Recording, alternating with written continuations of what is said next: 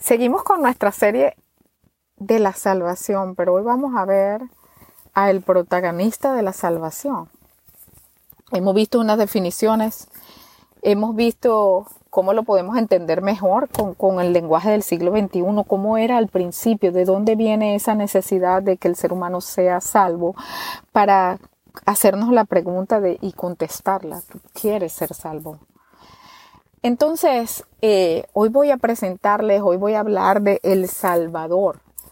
Y lo voy a hacer, aunque El Salvador es tantas cosas que podríamos estar aquí hablando, no sé, mucho tiempo, muchos años podríamos estar hablando de lo que, de quién es El Salvador. Pero hoy vamos a hablar de El Salvador y lo voy a presentar a todos ustedes en tres partes voy a hablar de el que era, el que vino y el que ha de venir. Entonces, vamos a hablar de ese Salvador que era. La palabra de Dios dice, Jesús mismo dice, antes de que Abraham era, yo era. Antes de que el mundo fuera, yo soy. Así que se define como parte de Dios su deidad. Jesús dice, antes de que Abraham fuese, yo era. Y antes de que el mundo fuera formado, yo soy. En presente, siempre en presente. Y en Juan nosotros vemos quién era ese que era. Y la Biblia dice, en el principio era el verbo. Lo vimos la semana pasada. La acción, la palabra de acción. En el principio era el verbo. Y el verbo era con Dios. Y el verbo era Dios. Y todas las cosas por Él fueron hechas. Pero vimos su gloria. Ese verbo se hizo carne y vimos su gloria, gloria como la del unigénito Hijo de Dios. Esto era en el principio con Dios. Así que Jesús era. Jesús estaba con Dios. Antes de que Abraham fuese, Él era. Antes de que el mundo fuera creado, Él es.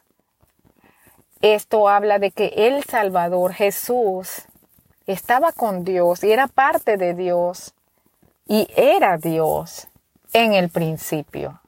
Aquí vemos su deidad. Ese es el Salvador. Ese es nuestro Salvador. Pero ahí cuando nosotros definimos ese en el principio dice, y este verbo se hizo carne y vimos su gloria, gloria como la del unigénito Hijo de Dios. Aquí habla del que voy a hablar ahora, del que vino, del que se hizo carne. La palabra de Dios también dice, al que no escatimó, hacerse poco menor que los ángeles y no consideró como cosa a que aferrarse el ser hijo de Dios, sino que se humilló en apariencia de siervo hasta la muerte. Ese es Jesús el que vino, el Salvador que vino. Pero hay una definición que habla de su propósito para el cual Él se hizo carne y esa definición está en Isaías 53, que define a ese Salvador ya humano, al que se hizo carne como varón de los dolores, hecho para el sufrimiento, cargó sobre sí nuestras enfermedades y soportó nuestros dolores. No lo estimamos, no era alguien de gran apariencia, nadie quería verlo, Ciertamente fue Él molido por nuestros pecados, nuestras equivocaciones, nuestra rebeldía. Fue traspasado por nuestra rebeldía. Él llevó el castigo, que fue el precio que pagó por nuestra paz y por sus llagas, por sus heridas, fuimos nosotros curados. Ese es el Salvador. Él vino al mundo, Él era, era Dios, estaba con Dios. Todas las cosas por Él fueron hechas, por la palabra, por la acción.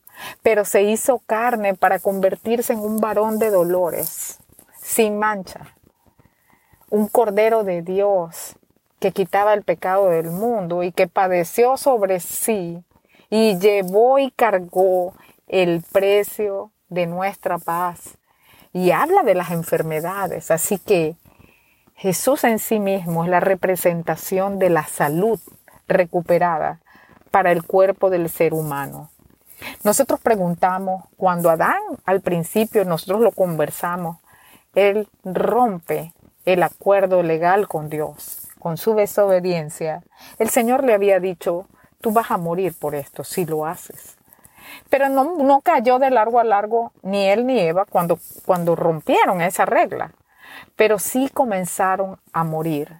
Ustedes algunos nos hemos preguntado siempre, oye, pero ¿por qué envejecemos? ¿Por qué, ¿Por qué mi cara se vuelve arrugada y no apetecible? ¿Por qué ya no soy fuerte y tonificado como lo era al principio?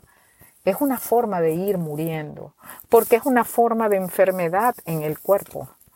El cuerpo se va deteriorando y si algo está deteriorado no está en perfecta salud. Y tenemos un final y a no ser que sea por un accidente trágico, seguramente va a ser porque las funciones de nuestro organismo dejan de ser la enfermedad. Pero el Señor cargó aquí ese varón de dolores, el que vino, el que se hizo carne, cargó, cargó con todas nuestras enfermedades, nuestros dolores y por sus llagas, por sus heridas, fuimos nosotros curados. Él también rescató nuestra paz. Él, él pagó por el castigo de nuestra desobediencia. Ese es el que vino. Ese varón de dolores, a quien llamamos Salvador y que muchas veces a lo largo de este podcast te decimos, tú abre tu corazón a este Salvador, al que era, el que hizo todas las cosas, al que vino y murió y llevó sobre sí el cargo de nuestra caída. Pero también ese Salvador es el que viene, es el que ha de venir. Pero ¿qué dice acerca del que ha de venir?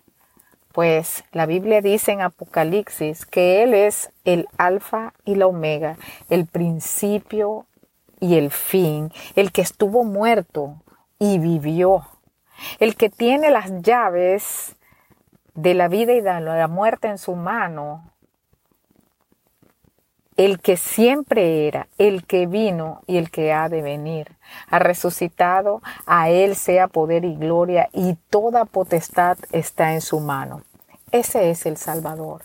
Así que cuando tú haces la oración de Señor Jesús, yo quiero que vengas a morar en mí y lo reconoces como tu Salvador, sacrificio único por el cual tenemos acceso a reconectarnos con Dios para siempre, a quien tú recibes es a ese verbo, el verbo de acción, que era y que es por siempre. Su palabra hizo a este mundo. Por Él fueron creadas todas las cosas. Tú recibes también al que padeció, al que murió por ti, al que pagó tu deuda, pero también recibes al que resucitó, y al que le fue entregado las llaves de la vida, de la muerte, al que es el principio y el fin, el primero y el último. A ese es a quien tú recibes. Así que hoy definimos a nuestro Salvador como el que era, el que es y el que ha de venir. Su nombre es Jesús, que significa salvación. Si tú quieres conocer a Cristo en tu vida, si tú quieres recibir a este Salvador eterno que era, cuya palabra es capaz de hacer a este mundo y modificar todas las cosas, el que se llevó todo tu mal y que padeció todos tus dolores y sanó tu vida y el que viene seguro y que te da vida eterna, primogénito de la resurrección, primero en la resurrección de los muertos. Si tú quieres recibir la vida que Él te da y todo lo que Él constituye, entonces tú hoy puedes hacer esta oración como tú la quieras hacer, pero yo te voy a tratar de servirte de guía. Y si dice así, Señor Jesús, que eras, que eres y que has de venir, yo te abro las puertas de mi corazón para que tú entres a morar en él. Señor, yo reconozco que he transgredido tus leyes desde siempre, desde el principio, pero hoy me arrepiento y acepto que tu misericordia y tu sacrificio, la carga del dolor que llevaste es superior a cualquier error que yo haya podido cometer y que por tu sacrificio mis pecados han sido borrados a partir de esta hora. Te recibo en mi corazón para que mores en él, habites en él y transformes mi vida a partir de esta hora. Amén.